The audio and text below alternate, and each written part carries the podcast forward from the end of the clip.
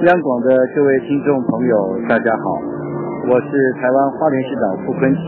花莲是全台湾最主要的国际观光胜地，也是台湾有机农业的故乡。地方人口不多，三十多万，却是最爱好和平，而且多民族文化融合最昌盛的一个地方。八年以后，两岸大三通全面交流以来。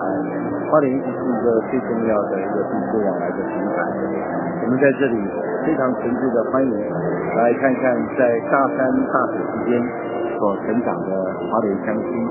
我们愿意用最高的热忱来对两岸的和平交流以及往来深化的工作，愿意全力的来贡献付出。